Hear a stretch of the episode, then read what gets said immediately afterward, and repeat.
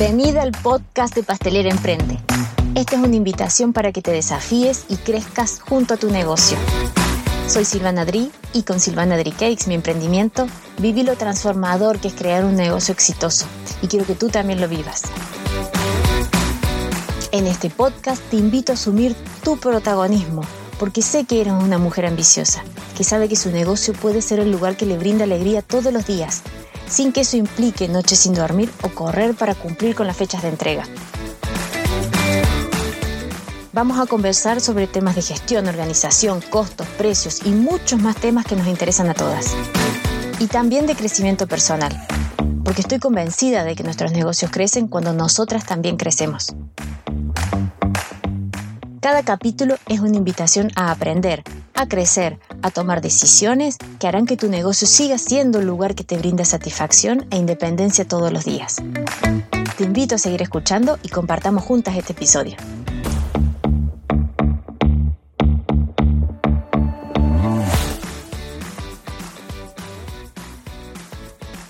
Hola, hola a todas, ¿cómo están? Bienvenidas a este nuevo episodio del podcast de Pastelera Emprende. Hoy quiero comenzar contándoles un poquito de mis asesorías emprendedoras, porque varias chicas me han preguntado cómo son y para quién son, así que les voy a tomar unos minutitos de este episodio para contarles. Mis asesorías están pensadas para personas que sienten que alguna vez que están en una situación en que sienten que han hecho todo lo que tienen que hacer en su negocio y que todavía no obtienen los resultados que les gustaría tener.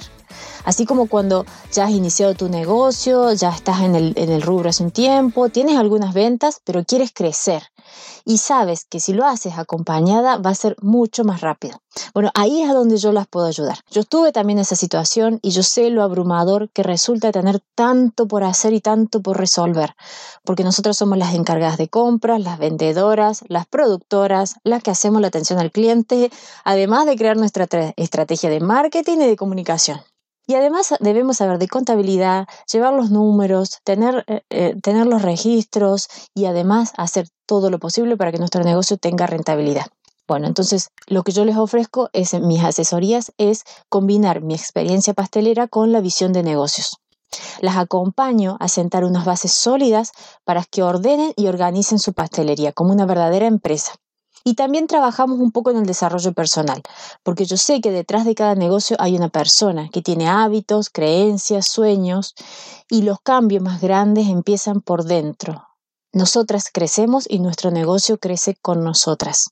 Así que si quieren saber más, las invito a escribirme, si es que les gusta, podemos agendar una reunión de cortesía, cortesía o si no, en, las notas de este episodio, en mi blog y también en, en la parte de abajo del episodio eh, va a estar un link a donde pueden ir directamente a agendar una reunión de cortesía y ahí conversamos de su negocio y yo también les cuento cómo son mis asesorías y si es que las puedo ayudar. Bueno, partimos con el episodio de hoy. Como les comenté y les adelanté un poquito en las historias, Hace unos días, en una reunión que participé en un centro de negocios con otros emprendedores, y hablando con una emprendedora pastelera, ella me dijo, Estoy muy preocupada porque quiero seguir creciendo, pero ya no me dan más la agenda. Tengo todos los días copados, tengo muchos pedidos, pero yo sé que puedo más. Entonces, imagínense esa situación. Ella realmente ya tiene mucho, su negocio está funcionando con la capacidad que ella tiene de producción ahora. Tiene muchos pedidos, pero quiere más para su negocio. Y ella no se resigna a lo que puede hacer en el día a día. Tiene una visión de negocio mucho más grande para su emprendimiento y quiere seguir creciendo. ¿Les ha pasado esto? Yo estoy segura que sí, que ustedes en algún momento de su negocio han tenido muchos pedidos y han sentido que incluso en esa situación, aunque todavía su tiempo ya no les, todavía no les da, pero dicen, acá hay más, yo puedo dar más. ¿Y por qué se los comparto esta situación? Porque a mí me pasó en mi negocio. Cuando yo me vi en una situación como esta, lo primero que hice fue pensar. Primero, parar un poco porque uno en el trajín del día a día a veces no tiene ni siquiera tiempo para pensar. No, no para de producir, de vender, de entregar, de empaquetar, de ordenar, de limpiar. Y eso nos lleva todo el día. Pero lo primero que hice fue sentarme a pensar y ver qué estaba en mis manos en ese momento. Entonces decirme, ok, ¿qué puedo hacer yo ya, ahora, ahora mismo con los recursos que ahora tengo? Y lo primero que, implementé fue estandarizar procesos. Ya este tema lo he hablado mucho tiempo, pero yo creo que lo primero tenemos que partir siempre con lo que tenemos ahora. Antes de invertir, antes de ampliar la capacidad, lo que yo tengo ahora, cómo lo puedo optimizar al 100%, porque estoy segura que los recursos que ustedes tienen todavía le queda margen para seguir optimizándolo y utilizarlo de mejor forma. Entonces, lo que hice fue, todos los procesos que hacía los documenté. Escribí, pero todo el día, les juro, con un cuaderno al lado, iba para todos lados y escribía todo el día lo que hacía en un día tipo de trabajo, en un día común de trabajo, todo lo que estaba haciendo. Incluso cuando descansaba, incluso cuando veía televisión, incluso cuando limpiaba, todo mi tiempo. Escribí todos los días de una semana, incluso dos semanas, para luego sentarme a analizar en qué estaba invirtiendo mi tiempo. Si había usado tiempo para hacer las compras, cuánto era ese tiempo. Si tenía que limpiar mi espacio de trabajo, cuánto me llevaba. Cada vez que comenzaba con una producción, qué era lo que hacía primero y por cuánto tiempo. Y, qué era cada, y cuáles eran cada uno de los pasos de la producción. Esto me permitió primero ver en qué estaba usando mi tiempo, en qué estaba desperdiciando mi tiempo, y tal vez la misma tarea la repetía a la misma tarea, a la misma parte de la producción, la repetía a la mañana y a la tarde, y tenía que volver a sacar utensilios que ya los había usado, por ejemplo, o organizar un proceso que ya había empezado, terminado y volver a empezar. Entonces el mismo proceso tal vez sería más efectivo si unía estos dos procesos y evitaba limpiar dos veces el mismo espacio, por ejemplo. A veces cosas tan simples como estas hacen que nuestra agenda se libere un poquito, aunque sea una o dos horas a la semana, solamente por optimizar la forma en que se hacen los procesos. Si tienes tres horas nuevas disponibles cada semana, estas son suficientes para tener más tiempo para planificar y para tener tiempo para pensar en estrategias de negocio. Otra estrategia que implementé fue anticipar todo lo que pudiera de mis tortas. Como yo ya tenía por escrito mis procesos y cada paso de mi producción, hice el listado de cada una de las partes de mis productos y qué hacía en cada uno de esos pasos. Entonces, ¿qué actividades podía anticipar? ¿Qué parte de mis productos podían estar preelaborados, por ejemplo? Siempre hay pasos que nos facilitan la tarea incluso armar algunas cajas de entrega, dejar cortados eh, papel mantequilla para los moldes, dejar las premezclas eh, listas, dejar todo listo para empezar a trabajar al día siguiente. Eso ahorra muchísimo tiempo, dejar el espacio de trabajo ordenado y limpio y, y todo en el lugar para empezar a trabajar. O tener el espacio, por ejemplo, donde saco las fotos, cuando ya termino la producción, que ya esté preparado, listo y que no tenga que armarlo cada vez que tengo que sacar fotos. Esos son mini, pequeños, micro avances, pero esas pequeñas estructuras te permiten ahorrar tiempo. Y en conjunto, cuando todos esos pequeños avances los vas haciendo, haces que trabajes mejor y de forma más ordenada. Y acá les quiero compartir una frase que eh, ya les leí en otro episodio donde hablamos de cambiar nuestras formas de pensar y de vernos nosotras mismas. Y la frase es, y para mí es muy importante, me encantaría que la tengan ustedes escrita en algún lugar y lo vean todo el tiempo. Y es, soy un trabajo en proceso. Soy evolución y trabajo continuo. Si hasta ahora has hecho todo lo que has hecho en tu, en tu trabajo, en tu negocio de una forma, has organizado tu negocio con una estructura y ahora llegó el momento de crecer, está muy bien que te replantees si esos sistemas que te permitieron llegar hasta ahí todavía son útiles para el negocio que quieres tener en un futuro. Todo el proceso que te llevó hasta donde estás ahí no tiene que seguir siendo siempre el mismo. Si tú eres evolución, tu negocio también puede evolucionar contigo. Y si hay procesos que los hacías de una forma y encuentras cómo hacerlos más rápidos y más eficientes, cámbialo. Cámbialo rápido, pruébalo nuevo unos días, una semana, y solo así podrás saber si vale la pena o no, o si pasas a probar otra cosa pero en esa prueba también vas creciendo y vas experimentando. Vuelve a pensar qué cosas puedes mejorar para seguir creciendo. Y si te interesa saber qué más se puede hacer, quería traerles algunos ejemplos de la vida real, de lo que otras emprendedoras han hecho, entonces salí a hablar con varias pasteleras para saber cómo ellas habían solucionado este tema porque son reposteras que ya tienen varios años de trayectoria y han vivido estas experiencias en carne propia y tienen mucho camino recorrido en sus negocios. Entonces, hoy les traigo cuatro ejemplos de emprendedoras que lo hicieron, que ampliaron su negocio, que crecieron cuando sintieron que ya tenían una capacidad de producción, para que aprendamos de ellas. El primer ejemplo viene de la mano de Natalie Miguras.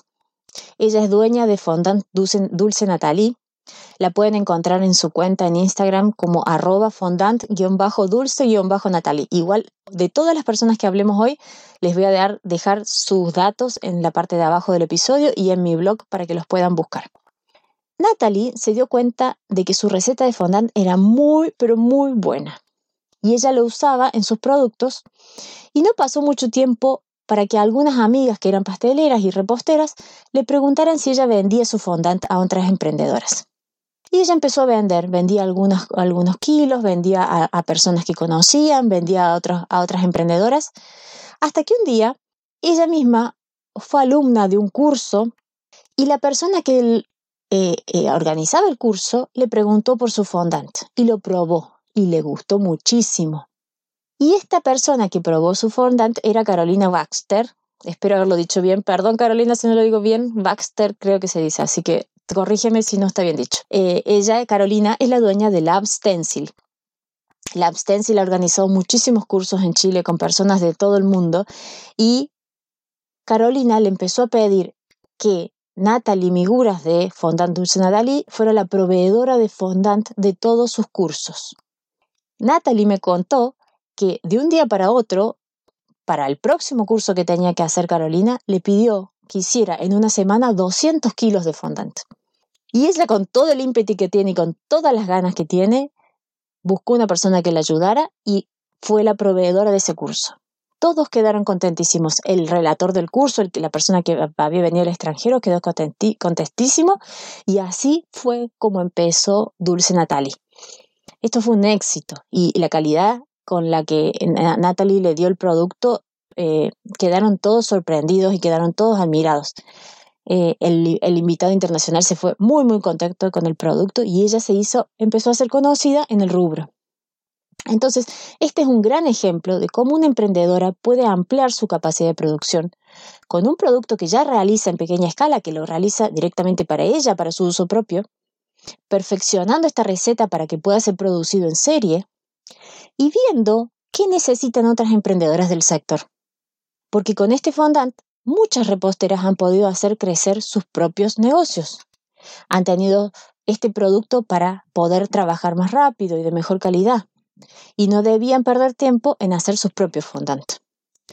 Y eso y todo lo que implica hacer una receta cada vez que se hace, sino que solo se dedicaban a hacer su magia en la cobertura de las tortas y en las decoraciones. No digo que sea fácil este proceso, pero en todos los negocios tener partes del proceso que nos hagan un poco más sencillo siempre va a ser productivo. Y con la práctica hemos encontrado algunos atajos para que la producción sea un poco más rápida y más eficiente. Tal vez otras emprendedoras todavía no han llegado hasta allí, hasta tener ese producto tan perfeccionado, y tal vez algo que tú haces en este momento puede ayudar a otras emprendedoras y puedes empezar a venderlo. Piensa entonces qué parte de lo que tú haces sí puede ser un atajo para otras personas. Y tú la puedes ayudar en, su nivel de producción, en su, en su día a día de producción, con un producto que tú ya estás haciendo, que te sale bien, que lo has practicado, que lo has probado, que lo has perfeccionado. Y tal vez puedes empezar a venderle a otras emprendedoras de tu zona. Bueno, ahora Fondant Dulce Natalie está creciendo y no es solo Fondant, sino que han comenzado a hacer una serie de premezclas sin azúcar, veganos eh, y con muchas más opciones eh, para poder apoyar a otras emprendedoras con premezclas para que tengan procesos más sencillos y que su negocio también pueda crecer y tener la base de una premezcla para después seguir con su producción. Bueno, Fondant Dulce Natalie comenzó con el fondo en blanco y ahora la empresa sigue creciendo. Así que le, mando un gran abrazo a Natalie, estuvimos conversando, fue muy linda la conversación que tuve con ella, así que para que le doy mucha energía para que siga creciendo, vayan a verla a sus redes. La próxima pastelera que tomo como ejemplo prestado es Tati Mapelli. Ustedes saben que yo soy amiga de Tati Mapelli, tenemos también un episodio si lo quieren escuchar, a donde le hago una entrevista a Tati. Nos conocimos saben que todavía no nos conocemos personalmente, es impresionante. Pero nos hemos hecho muy amigas online en las redes. Así que le mando un gran abrazo a Tati. La cuenta de Tati en Instagram es arroba tiendita Tati Mapeli. Tati Mapeli comenzó trabajando en cocina. Eh, sus inicios fueron luego de estudiar la carrera de gastronomía, trabajó en varios restaurantes y en hoteles, hasta que la convocaron para ser profesora de la carrera de cocina en una escuela de cocina. Y luego, por temas de personales y porque ella quiso hacer un cambio de vida, se cambiaron de domicilio a, a las afueras de Santiago y comenzó con su negocio de tortas y pastelería. Y allí ella misma se dio cuenta que había utensilios y había partes de los moldes que ella tenía acceso a proveedores y que estos moldes eran de muchísima calidad y que eran muy muy buenos para su trabajo. Y también que había partes de, por ejemplo, moldes de silicona y otros productos que se trabajan en el extranjero que ella podía traer también. Y que estos moldes hacían que sus compañeras y que sus amigas cocineras y reposteras tuvieran forma de hacer partes de sus procesos más fácil y más rápido. Y entonces comenzó a importar estos, comenzó vendiendo también los moldes de, de las tortas y esta, esta venta primero fue a la gente cercana, luego se amplió un poco más, luego la gente también comenzó a recomendarla y el negocio fue creciendo. Y ella también, con ganas de tener cada vez mejor presencia para sus clientes, hizo su página web y ahora tiene muchos productos para vender. Además de los productos, ella, al tener experiencia en el rubro y como es pastelera, repostera, les puede ofrecer asesoría y las ayuda en todo lo que puede de todo el proceso a sus clientes para que le saquen el mayor provecho a su compra, incluso les da tips, recetas de cocina. Entonces todo el servicio que ella brinda con su compra es un servicio muy completo. Este para mí es un gran ejemplo de cómo un negocio se puede expandir, cubriendo una, una necesidad que sus colegas pueden, pueden tener, como es la compra de moldes de buena calidad, y ella también puede aprovechar para mejorar. Em, ahí pueden escuchar, bueno, contamos toda la historia de este proceso en la entrevista que hice a Tati Mapeli, se los recomiendo que la escuchen de primera mano porque es muy linda la experiencia para que ustedes también aprendan de su vida y de su negocio. Vamos con el tercer ejemplo, que a mí me gusta mucho porque también la conozco personalmente, y es Mara Gorbachov. Eh, Mara tiene su cuenta que se llama en Instagram arroba Mara Gorbachov Pastelería, todo junto. Amara la conocí hace muchos años ya, en Neuquén, en Argentina, y he visto cómo ha sido su evolución desde tener una pastelería mucho más chiquita y ahora la, cantidad de pedidos que tiene, la cantidad de gente que trabaja en su negocio y cómo ha ido mutando su producto para lograr el producto que tienen ahora. Mara pasó de tener una propuesta de tortas decoradas a pedido, donde eran tortas que el cliente le pedía y ella hacía con su decoración, con su impronta, porque siempre le puso eh, su mano, sus colores, su estilo de decoración. Y ahora tiene una propuesta súper estandarizada donde todos los parámetros de la decoración, los tamaños de las tortas, los rellenos, todo está predefinido. Y dentro de estos criterios el cliente va eligiendo. Son pocas las opciones, pero que le permiten al cliente sentirse a gusto porque puede comer algo de, muy buena calidad que ha elegido y que tiene un toque personal. Y le permite a Mara producir en serie, es decir, ella puede tener controlados los procesos, anticipar preparaciones, ampliar mucho su producción. Este es un gran ejemplo cómo una pastelera puede producir mucho más, incluso trabajando sola, pero siendo muy inteligente al elegir los materiales, al elegir los rellenos, al elegir los tipos de diseños y al elegir la decoración que le permita tener un negocio y un producto rentable y trabajar en serie y trabajar mucho más. Bueno, le mando un gran abrazo a Mara. La felicito muchísimo por el negocio que tiene por cómo ha trabajado. Incluso es mamá de dos hijos, así que ahí ven el ejemplo de cómo sí se puede. Ya tiene respaldo de la familia, pero la verdad que es un gran ejemplo de lo que sí se puede hacer en un negocio de pastelería. Vamos con el último ejemplo. Hoy les quiero compartir eh, el ejemplo de una pastelera que llegó a tener mucha producción, y junto con estandarizar los procesos decidió abrir un, local con venta directa a los clientes. Aquí de este tipo de ejemplo hay muchos casos. Eh, yo quise tomar uno solamente como referencia y les cuento que este ejemplo eh, es una, una amiga que vive en Rosario, es gracioso porque ahora como mis amigas saben que estoy haciendo el podcast y como tengo Pastelera Emprende, me envían datos y me envían referencias de locales que ellas conocen, a donde ellas viven. Tengo amigas repartidas por varios lugares del mundo y me dicen, Silva, de acá, mira este caso, te lo recomiendo para que lo analices y para que después hables de este caso que está muy bueno, yo soy clienta, me gusta mucho. Así que bueno, eh, este es un caso que conocí a través de una amiga que vive en Rosario, en Argentina, y es el caso de Julieta Pastelería. Su cuenta es arroba Julieta Pastelería todo junto. A Julieta no la conozco personalmente, pero por medio de esta amiga que vive en Rosario me cuenta cómo fue su evolución. Hace años que mi amiga es clienta de Julieta y al principio Julieta empezó vendiendo desde su casa. Mi amiga le compraba siempre y Julieta creció dentro de lo que hacía, dentro del rubro que ella hacía, del tipo de productos que ella hacía. Y luego decidió conscientemente estandarizar sus productos. Crea algunas cosas especiales para fechas especiales, por ejemplo, para Semana Santa, para Navidad, pero siempre dentro de su estilo. Y luego abrió un local y este local no es una cafetería, no es para sentarse a comer, sino que es solo para retirar los productos que tienen disponible en su exhibidor, es decir, como un takeaway. Uno llega, puede ver lo que está expuesto y se puede llevar una torta que es del mismo tipo de tortas que ya hacía eh, sin tener venta al público. De esa forma, le hace la vida mucho más fácil a sus clientes. Ellos saben que siempre que necesitan un producto de ella, pueden tener productos disponibles en la pastelería. No necesitan reservar ni pedirlos con anticipación, sino que van directamente al local y lo compran. No siempre es necesario tener un local abierto al público y a la calle. Yo sé que eso es una inversión grande y que tiene mucho riesgo también. Pero muchas veces podemos hacer lo mismo puertas adentro. Es decir, tener todo disponible puertas adentro, promocionándolo a nuestra cartera de clientes que ya tenemos, pero manteniendo un stock que permita que la persona pueda retirar casi instantáneamente o con pocas horas de anticipación. Esto permite que el cliente sepa que tiene ahí mercadería disponible y que tú también debes saber que tienes una rotación que te permita que esta mercadería tampoco se te venza ni, se te, ni, ni, tengas eh, remanentes de, de, producción. Pero bueno, cuando ya tienes un ritmo seguro de trabajo, tú sabes cuáles son los productos que tienen más salida al público. Hay muchas formas más, y yo creo que hay muchas más que, que se pueden analizar de formas de ampliar el negocio. Son muchas las maneras en que podemos ampliar la producción. Y lo que estoy convencida es que no, nosotras crecemos juntos, junto a nuestros negocios. Es una evolución. Y también creo que es al revés, que si nosotras crecemos, nosotras nos animamos a asumir nuevos desafíos.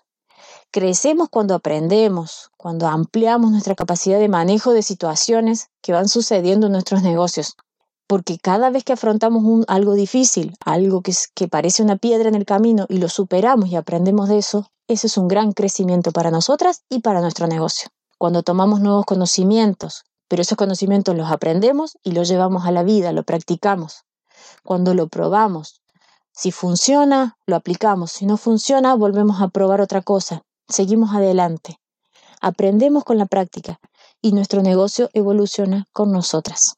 Me parece este tema que es muy, muy interesante. Espero que haya alguno de estos tips que ustedes los puedan aplicar en su negocio. Me encantaría, como siempre, saber qué les pareció más interesante, qué es lo que pueden aplicar como primera medida, si hay otras formas que han encontrado para aumentar la cantidad del de, negocio que ustedes tienen, de ampliarlo, de hacerlo que crezca, me encantaría conocer cuál es y que me lo cuenten. Me pueden mandar mensaje, mensaje directo, me pueden mandar por mail. Hasta aquí el episodio de hoy. Hemos analizado varias formas en que pasteleras han encontrado la forma de aumentar su producción, incluso cuando sentían que ya no podían tomar más pedidos. Yo sé que cada realidad es distinta, cada tipo de cliente es distinto, cada emprendedora tiene fortalezas que puede potenciar y eso es justamente lo que les animo a hacer. Les mando un gran abrazo y nos vemos la próxima semana. Espero que los temas que hemos compartido hoy te emocionen y apliques en tu negocio. Te invito a que sigas leyendo en el blog. Cada capítulo lo podés encontrar en mi web, pasteleraemprende barra blog, con más información y recursos descargables. Si llegaste hasta acá, mil, mil gracias. Te invito a suscribirte para que cada vez que salga un nuevo episodio te lleguen las notificaciones. Un gran abrazo y nos vemos en el próximo episodio.